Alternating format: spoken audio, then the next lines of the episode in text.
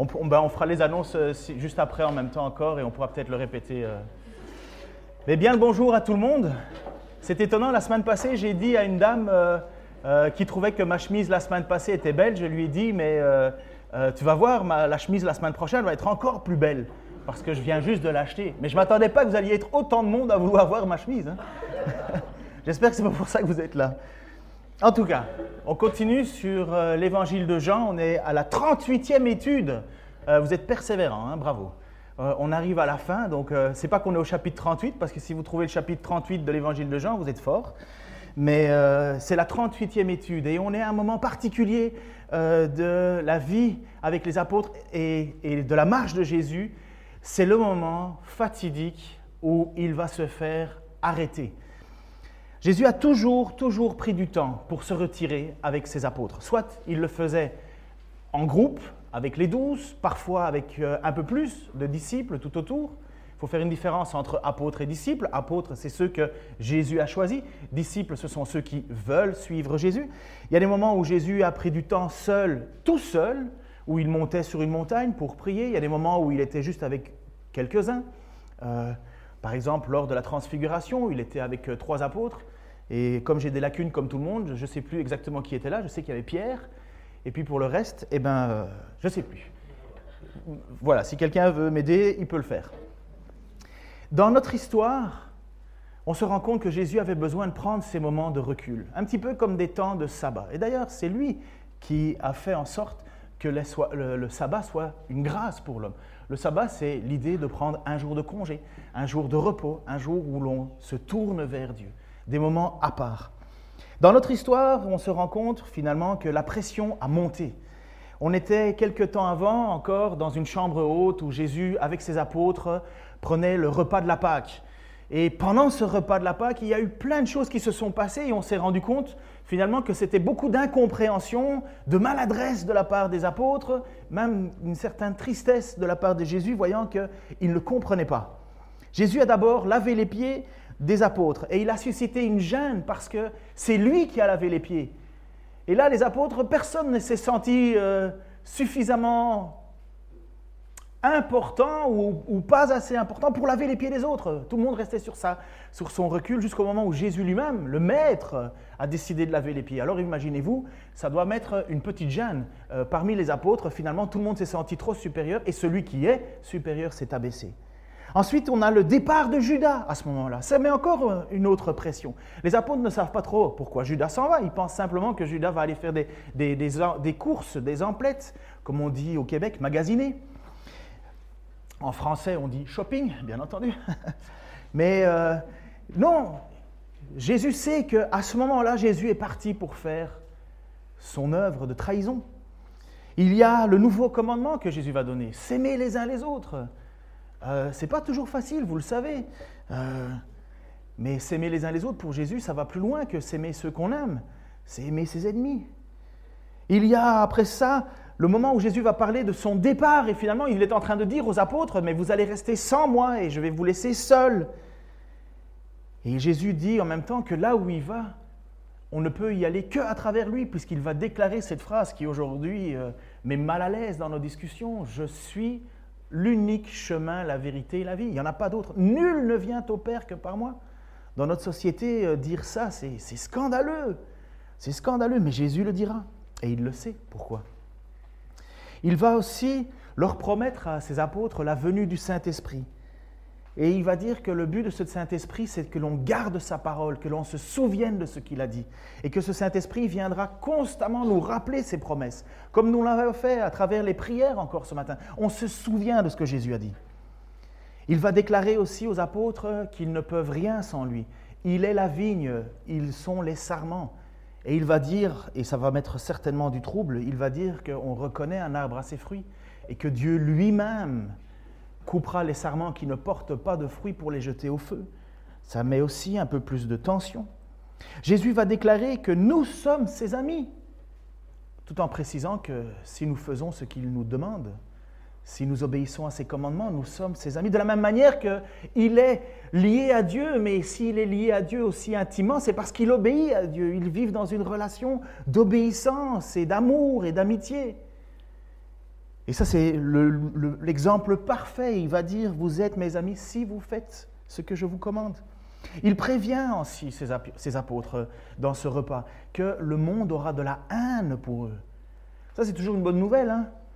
Aimez-moi, on vous détestera. Ça, c'est le truc très vendeur, hein, finalement. Euh, quand on va à des réunions pour euh, l'épanouissement de soi et compagnie, euh, on cherche tous la formule pour comment être aimé, adulé, la réussite. Et là, Jésus dit, mais si tu m'aimes, si vous m'aimez, vous serez persécutés, non pas à cause de vous, mais à cause de moi, parce que le monde a de la haine pour moi, parce que je révèle que le monde est pécheur. C'est pas juste parce que Jésus est Jésus. Un Jésus qui se tait, qui est accroché à une croix, qui bouge pas, ça ne dérange personne, mais un Jésus qui dénonce le péché, ça, ça dérange.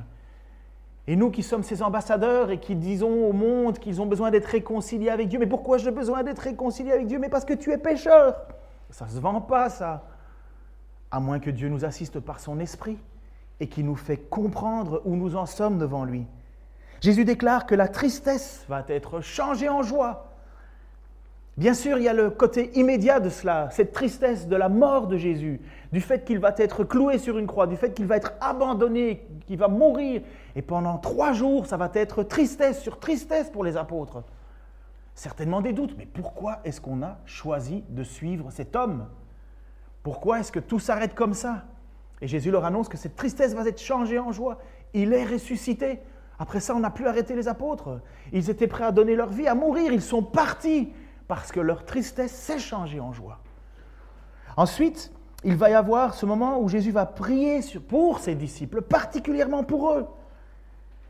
Il va, leur, il va prier Dieu, il va demander Père, je te prie qu'ils soient un, comme toi et moi nous soyons un, nous sommes pardon un, tout en annonçant, en annonçant à la fois aux apôtres qu'ils vont rester seuls, mais que Jésus est allé leur préparer une place dans la maison de mon Père.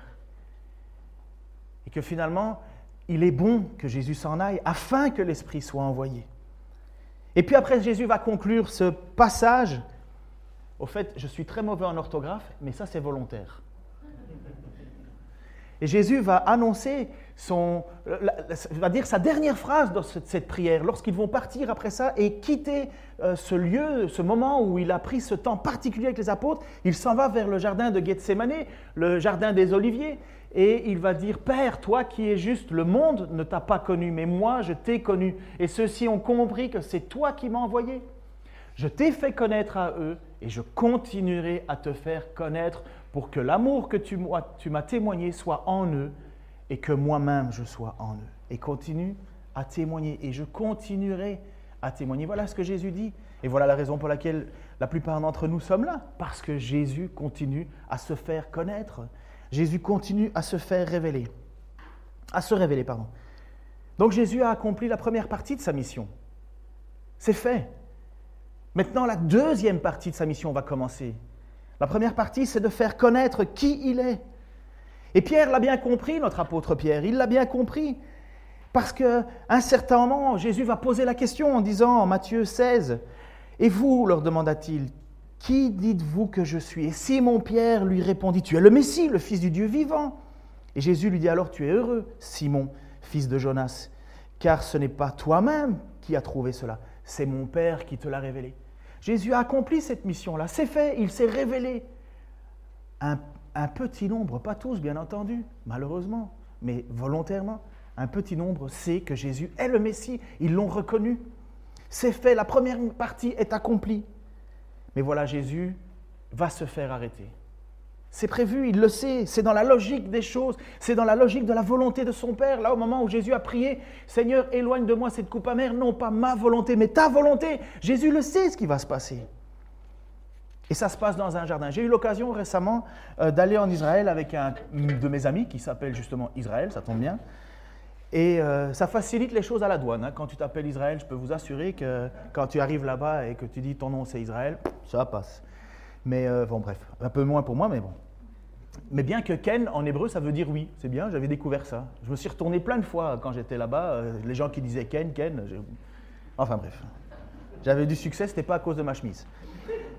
Mais j'ai été là-bas et j'ai eu l'occasion d'aller dans ce jardin de Gethsemane. Enfin, on suppose que c'est, parce qu'au bout de 2000 ans, euh, les choses se déplacent. Hein. Et puis c'est la guerre à savoir, euh, euh, ça s'est passé ici, ça s'est passé là, ça s'est passé là, et tout le monde fabrique sa, petite échoppe finalement pour attirer les deniers d'un peuple qui court derrière quelque chose qui est déjà passé et qui ne se trouve plus dans des pierres ou quoi que ce soit, mais dans la relation avec Jésus-Christ. Enfin bref, je m'éloigne. Mais le jardin de Gethsemane, je vous assure, j'ai été là-dedans, c'était le seul endroit que j'ai vraiment apprécié. C'était calme, c'était posant, c'était recueillant, c'était un jardin. Et vous le savez, un, jardin, une fois que les mauvaises herbes sont retirées, on en profite d'un jardin. C'est agréable. Eh bien, Jésus est là, à ce dernier moment, avec ses apôtres. Et c'est dans ce jardin que ça va se passer. La transition est faite. Et Jésus va sortir de ce jardin. Il sait exactement pourquoi il va sortir, parce que c'est son heure, c'est prévu. Jésus est totalement au contrôle de ce qui se passe. Regardez ce qui est dit au chapitre 18, lequel nous avons commencé, versets 4 et 9. Jésus, qui savait ce qui allait lui arriver, s'avança vers eux. Donc une troupe de militaires Judas les ayant guidés, il y avait une troupe romaine qui était là parce que les Romains avaient peur d'un soulèvement. Il y avait les responsables religieux, les huissiers, et ainsi de suite. Il y avait beaucoup de monde qui était là pour attraper Jésus. Qui cherchez-vous demanda Jésus. Ils lui répondirent Jésus de Nazareth. C'est moi, leur dit-il. Au milieu d'eux se tenait Judas, celui qui le trahissait. Au moment même où Jésus leur dit C'est moi, ils eurent un mouvement de recul et tombèrent par terre. Une seconde fois, il leur demanda Qui cherchez-vous? Jésus de Nazareth, répétèrent-ils. Je vous ai dit que c'était moi, reprit Jésus. Puisque c'est moi que vous venez chercher, laissez partir les autres. Ainsi s'accomplit cette parole qu'il avait prononcée peu avant. Je n'ai perdu aucun de ceux que tu m'avais donnés. Comme on le voit, Jésus n'a pas besoin d'être défendu. Il n'a pas besoin d'avoir autre chose que sa présence pour se défendre. Et à mon avis, cette, histoire, cette situation où lorsque Jésus dit c'est moi, c'est pour bien montrer qu'il est au contrôle des choses. Mais vous savez où ça a commencé, ce premier c'est moi En fait, en grec, c'est egoïmi. C'est plutôt moi je suis, je suis, je suis moi. Ça a commencé au moment où Moïse a demandé au nom de qui il devait aller parler au peuple. Et voilà ce qui est dit en Exode chapitre 3 versets 14 et 15. Alors Dieu dit à Moïse, je suis celui qui est.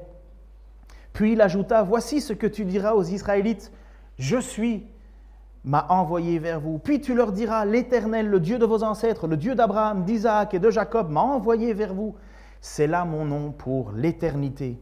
C'est sous ce nom que l'on se souviendra de moi pour tous les temps. Comme vous le comprenez, Jésus n'a pas besoin d'être défendu. Jésus se laisse capturer. Si juste avec un c'est moi tout le monde tombe à terre, vous imaginez avec euh, mourir ce que ça peut donner. Mais il décide, il accomplit. Mais Pierre, notre fameux Pierre, un homme zélé, passionné, il ne l'entend pas de la même oreille. Et il comprend que Malchus non plus ne l'entend pas de la même oreille. Il sort son épée et bam Il ne doit pas être super bon euh, au maniement de l'épée parce qu'il rate la cible. Mais de peu, mais suffisamment pour couper l'oreille de Malchus. Et Jésus va lui dire cette phrase, en chapitre, toujours au chapitre 18, verset 11. Jésus dit à Pierre Remets ton épée au fourreau.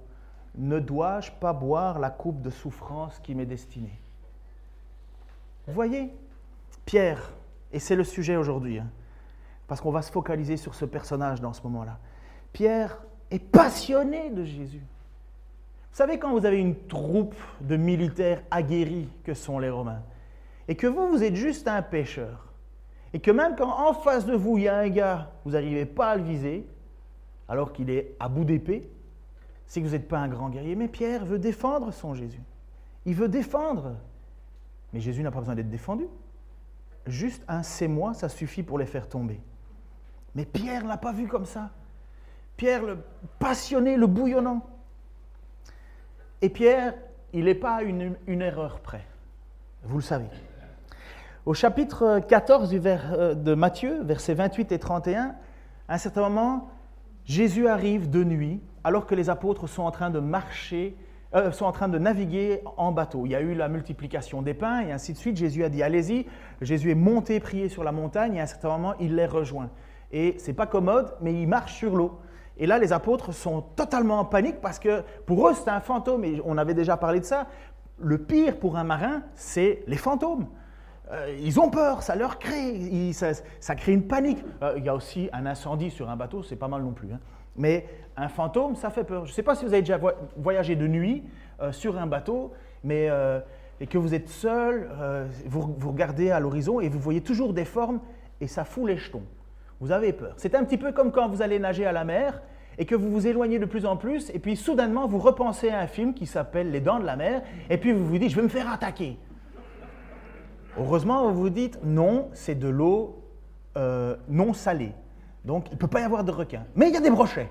Enfin bref. Mais vous voyez, il y a des peurs, des craintes. Et Jean, Pierre, lui, à un certain moment, passionné de Jésus, dit, Seigneur, si c'est bien toi, appelle-moi. Jésus sort, euh, Pierre pardon, sort de la barque, marche sur l'eau, c'est pas commode, hein, comme on avait déjà parlé. C'est un miracle, bien sûr, c'était un miracle, mais fait par la volonté de Dieu. C'est pas pas Pierre qui est extraordinaire, mais il dit, si c'est bien toi, ordonne que je marche sur l'eau et je viendrai. Il le fait, il marche quelques pas, et puis d'un coup, il regarde, c'est la tempête autour de lui. Il doute, il s'enfonce. Alors Pierre lui dit, si c'est bien toi, Seigneur, ordonne-moi de venir te rejoindre sur l'eau. Viens, lui dit Jésus. Aussitôt, Pierre descendit de la barque et se mit à marcher sur l'eau en direction de Jésus. Ça, c'est victoire, c'est waouh, je marche sur l'eau. Mais quand il remarqua combien le vent souffla fort, il prit peur, et comme il commençait à s'enfoncer, il s'écria Au secours, Seigneur Immédiatement, Jésus lui tendit la main et le saisit. Ta foi est bien faible, lui dit-il. Pourquoi as-tu douté? Moi, quand Jésus te dit euh, directement Ta foi est bien faible, pourquoi as-tu douté? C'est euh. Mais moi, honnêtement, je le félicite, Pierre, parce qu'il a osé. Les onze autres, ils sont encore sur le bateau. Hein. Lui, il marche. Il a fait un pas, mais il a douté. Pierre est allé plus fort encore, jusqu'à sermonner son propre maître. Il est allé dire à Jésus finalement ce que Jésus devait faire. Jésus annonce sa mission qui doit partir vers Jérusalem et qu'à cet endroit-là, il va être livré et que euh, cette livraison fera en sorte qu'il euh, va souffrir cruellement et voilà ce qu'il va dire. Alors Pierre, à partir de ce jour, Jésus commence à exposer à ses disciples qu'il devait se rendre à Jésus. Voilà. Ça, c'est quand je parle trop vite. Ça va, je parle trop vite? C'est fort possible, c'est une mauvaise habitude. Hein.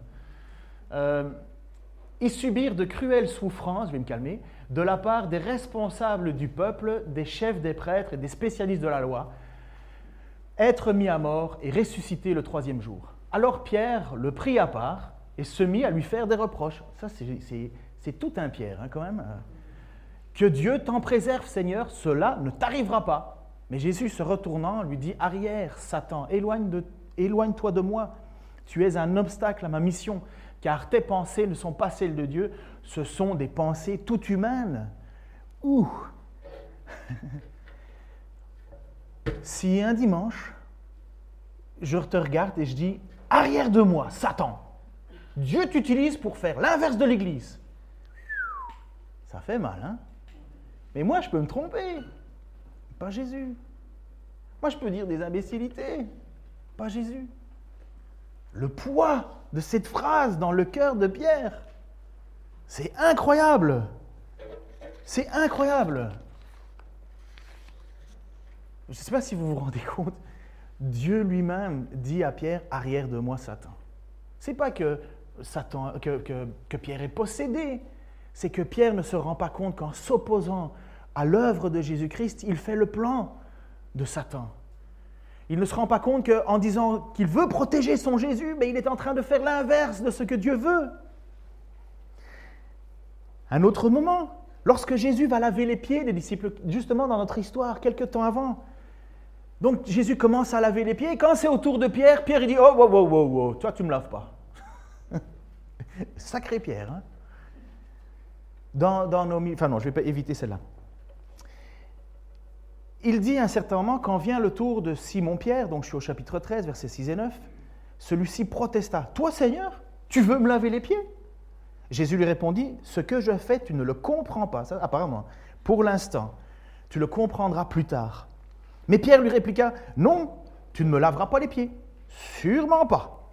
Et Jésus lui répondit, si je ne te lave pas les pieds, si je ne te lave pas, il n'y a plus rien de commun entre toi et moi. Et eh, c'est encore une fois une méchante remontrance. Hein Dans ce cas, lui dit Simon-Pierre, ben, lave-moi tout entier. Il est intense, hein, ce, ce monsieur, intense. Et apparemment, c'est vrai, il ne l'avait pas compris. Tu ne le comprends pas maintenant, mais tu le comprendras plus tard. J'ai prêché là-dessus, s'il y en a qui voudraient retrouver, euh, ça se trouve sur Internet, ce passage-là, Jean chapitre 13, le lavement des pieds. Et donc on voit que Pierre est un apôtre turbulent. Hein. Il manque de retenue. Euh, c'est le genre d'apôtre où lorsqu'il arrive, l'ambiance change. Vous voyez, c'est, dans la tête des autres, mais qu'est-ce qu'il va encore faire? Qu'est-ce qu'il va encore nous sortir, lui? Moi, quand j'étais petit, je ne sais pas si c'est... Désolé, ça va être un moment émotion, mais moi, quand j'étais petit, un jour, mes parents m'ont dit, euh, on ne peut plus aller chez ces gens-là à cause de toi. Parce que dès que tu vas, tu fais des bêtises. Vous avez peut-être jamais entendu cette phrase-là, mais moi, je l'ai entendue dans ma propre vie. On ne peut plus aller chez eux à cause de toi. Moi, j'étais tout gamin, mais c'est destructeur. Eh bien, Pierre, il est ça il est ce bonhomme lorsque tu te dis, mais qu'est-ce qu'il va encore nous faire? Il ne peut pas rentrer dans le rang, se taire, il ne peut pas la, fermer un peu, lui. Mais le plus terrible, c'est ce qui va se passer maintenant dans l'histoire. Ça, c'est le plus grave que Pierre a pu faire. Pierre va commettre ce qui semble, et à mon avis, sa plus grande erreur. Il va renier Jésus, son maître, son Messie, lui qui l'a déclaré, tu es le Fils du Dieu vivant, le Messie. Pierre va le renier on emmène Jésus, on le sort du, jardin et on l'amène chez Caïphe. Alors, je vous passe les détails au niveau théologique parce qu'à ce moment-là, dans le texte, il y a deux grands prêtres, il y a Caïphe et il y a Anne. Mais il il y a eu des tonnes et des tonnes de discussions. J'en ai encore mal à la tête d'avoir lu tout ça cette semaine mais, pratiquement, il y a deux grands prêtres. Il y a le grand prêtre d'autrefois et il y a le nouveau grand prêtre. Mais il y a un grand prêtre qui est plus proche de l'autorité euh, romaine et il y a un autre grand prêtre qui est plus proche du cœur du peuple. Et comme vous savez que Rome aimait bien régler les choses, la Pax Romana, on voulait que ça soit calme, et eh bien à ce moment-là, particulièrement dans l'histoire, il y avait deux grands prêtres, Caïphe et Anne. Et on amène Jésus justement chez un de ces deux grands prêtres. Et Pierre est là. Il est à la porte. Et un apôtre connaît justement ce grand prêtre. Apparemment, ils étaient amis, ils se connaissent, et on le laisse rentrer dans la cour intérieure.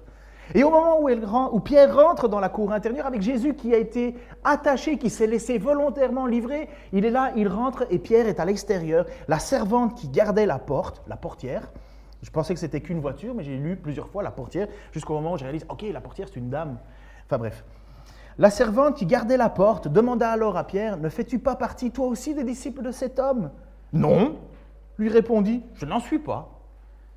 Les serviteurs et les gardes avaient allumé un feu de braise car il faisait froid. Et ils se tenaient tout autour pour se réchauffer. Et Pierre se joignit à eux, se réchauffa. Après ça, je laisse un petit peu le texte continuer, puisque c'est le moment où Jésus va être interrogé. Je reviendrai plus tard là-dessus, une autre prédication. Et verset 25, pendant ce temps, Simon-Pierre se tenait toujours au même endroit et se chauffait. Et quelqu'un lui dit, N'es-tu pas toi aussi un des disciples de cet homme? Mais Pierre nia en disant, Non, je ne suis pas. Un des serviteurs du grand prêtre, parent de celui à qui Pierre avait coupé l'oreille, l'interpella, Voyons, ne t'ai-je pas vu avec lui dans le jardin? Mais Pierre le nia de nouveau et aussitôt le coq chanta. Ah, là c'est la plus grosse gaffe à mon avis, que Pierre a pu faire. OK? D'accord, dire à Jésus, lave-moi tout entier. Euh, Jésus lui dire, tu ne vas pas comprendre. À un certain moment, euh, s'opposer au plan de Jésus euh, parce qu'il dit non, tu ne vas pas mourir et, faire quelque part le jeu de Satan. Ok, il n'a pas tout bien compris au niveau, au niveau relation, au niveau théologique encore. Et, c'est normal. Mais, mais renier Jésus, c'est peut-être, ça vous est peut-être déjà arrivé, vous, votre ami, qui du jour au lendemain vous avez vécu les 400 coups avec. Et du jour au lendemain, vous désavouez. Vous passez par un moment difficile et il lui dit, oh, tant pis pour toi. Waouh. Pierre est tombé vraiment, à mon avis, le plus bas qu'il pouvait. Pourtant, il en a vécu des choses extraordinaires avec Jésus. Mais il a peur. Il a peur. Simplement, il a peur. Il a peur pour sa vie. C'est pas parce qu'il n'aimait pas Jésus. Il est passionné de Jésus. Quelques minutes avant, il était en train de couper une oreille pour Jésus. C'est pas qu'il ne croyait pas en lui, c'est le seul à avoir déclaré Tu es le Messie, le Fils du Dieu vivant. Il a peur. Et Jésus sait très bien que Pierre va vivre ce moment-là. Et vous savez quoi? Il fallait que ça se passe pour Pierre. Un certain moment, Jésus va annoncer cela. Comme je vous dis, Jésus n'est pas surpris par la situation. En Matthieu 16, versets 24 et 26, qui retrace un petit peu la même histoire, puis Jésus, s'adressant à ses disciples, Jésus dit, Si quelqu'un veut marcher à ma suite, qu'il renonce à lui-même, qu'il se charge de sa croix et qu'il me suive. Car celui qui est préoccupé par sauver sa vie la perdra. Mais celui qui perdra sa vie à cause de moi la retrouvera. Si un homme parvient à posséder le monde entier, à quoi cela sert-il s'il perd sa vie?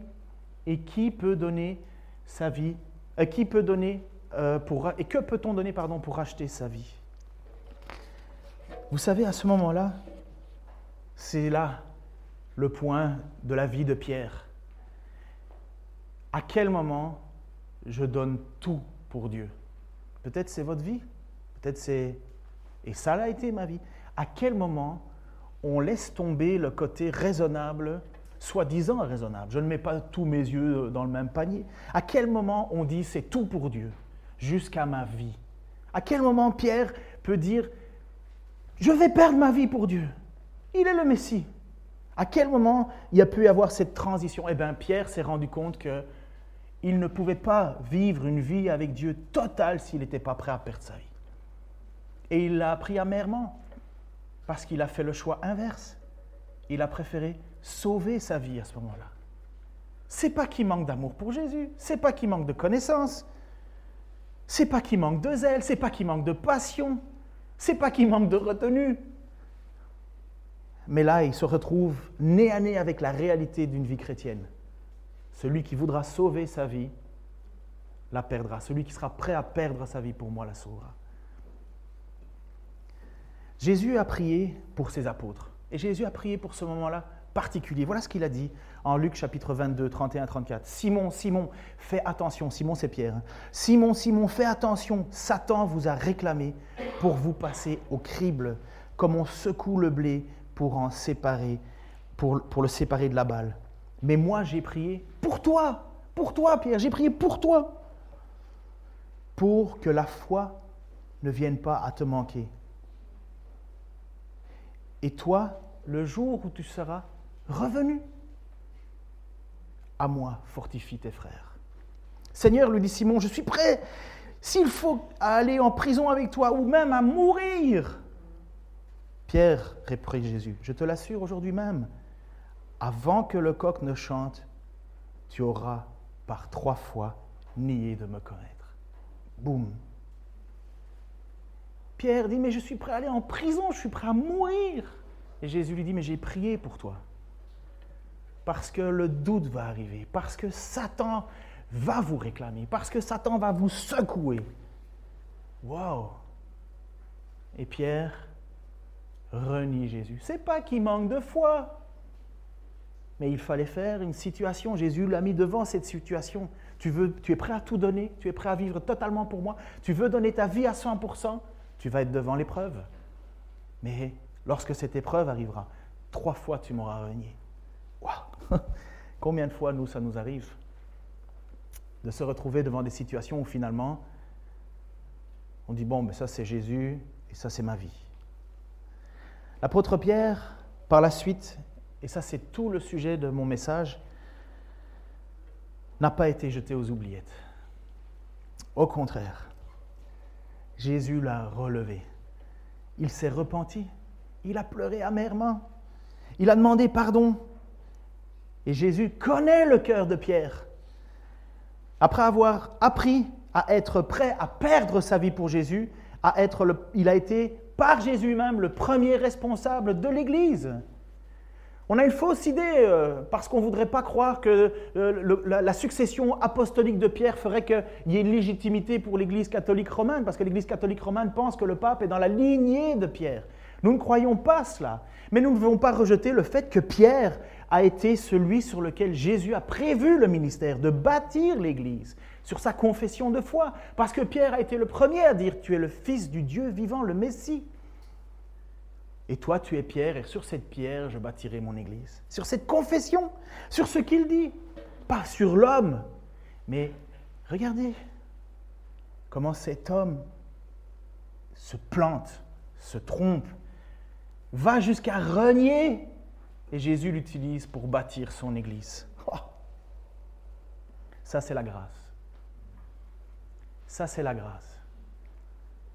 Ça, c'est la grâce. Jean 21, verset 17. Jésus est ressuscité, il se trouve au bord de l'eau. Euh, Jésus cuisine pas souvent, mais là, il cuisine des poissons. Donc pour ceux qui n'aiment pas le poisson, dites-vous que c'est quand même béni. Message à ma femme, j'aime le poisson. Jésus lui demanda une troisième fois, Simon, fils de Jean, as-tu de l'amour pour moi? Et Pierre fut peiné, car c'était la troisième fois que Jésus lui demandait, As-tu de l'amour pour moi? Et il lui répondit, Seigneur, tu sais tout. Tu sais que j'ai que j'ai de l'amour pour toi. Et Jésus lui dit, prends soin de mes brebis. Occupe-toi de mon Église. Occupe-toi de mon troupeau. Qu'est-ce qu'on apprend de la vie de Pierre? Que la grâce de Dieu nous dépasse. Faites quand même une différence entre la trahison de Judas et le reniement de Jésus.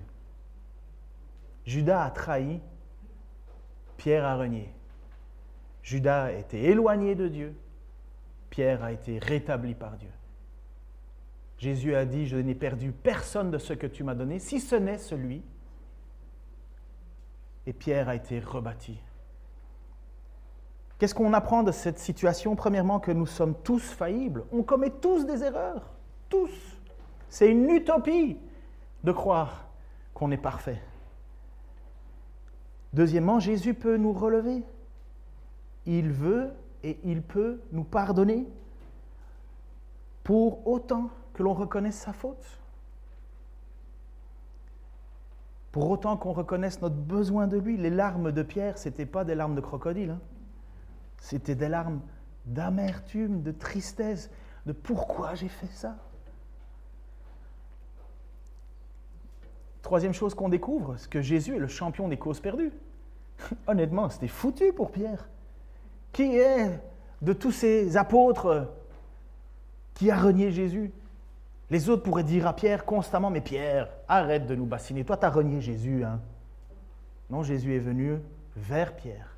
Parce qu'il voyait le cœur, à quel point Pierre était prêt à tout faire pour son Seigneur. Mais il y avait une difficulté, ce qu'on appelle la nature humaine. Il voulait sauver sa vie. Et quatrième point, un responsable d'église n'est pas plus parfait qu'un autre. Écoutez-le. Un responsable d'église n'est pas plus parfait qu'un autre.